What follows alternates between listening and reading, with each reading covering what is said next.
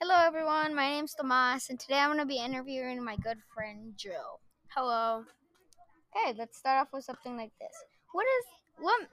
What do you look for in a friend? Mm, I look for honesty and not really like.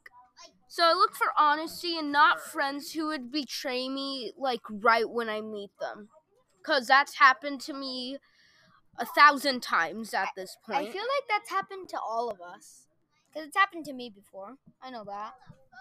Okay, the, next, let's see. What is the most embarrassing moment of your childhood?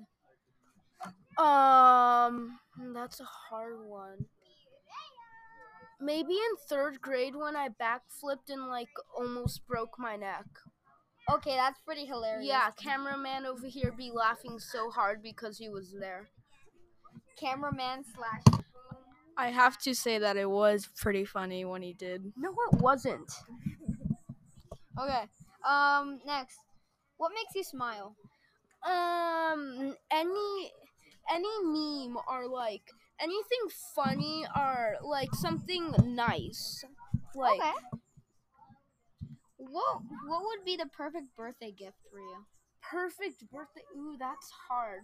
Maybe a graphics tablet and um I don't know, maybe maybe like some things for my YouTuber setup. Okay.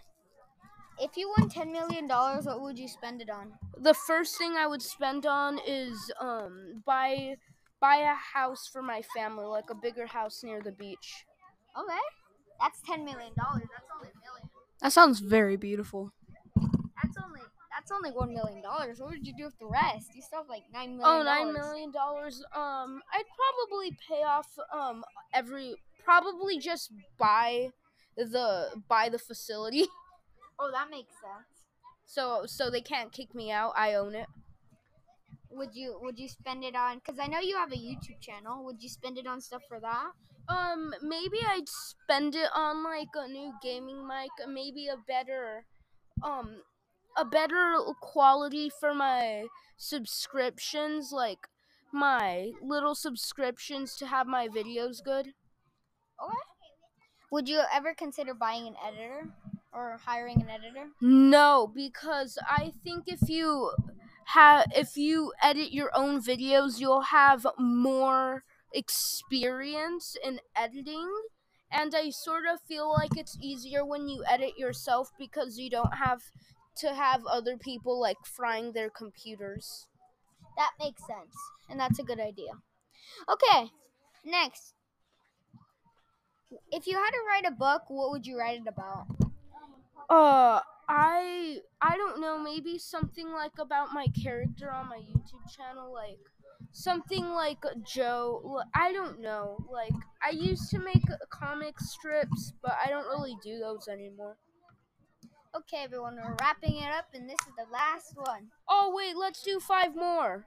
No, this is the last one. Oh, come on. If you had to eat one meal for the rest of life, what would it be? Wow, that is a very, very hard question.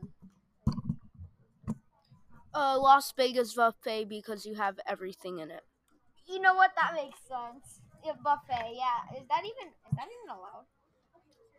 Yeah, because I'm guessing. Uh, yeah, it's like um everything. You have some ribeye steak, some macaroni and cheese with a chicken wing. You know what I'm saying? Like Okay, you're making me starve. chicken wing, chicken wing. Well, there it is. There it is, everyone. My name is Tomas, and I interviewed my friend Joe. Uh, hey, why are you hitting my ear with the mic? Bye. Bye. That was amazing. That was amazing. Okay, I'm. Could press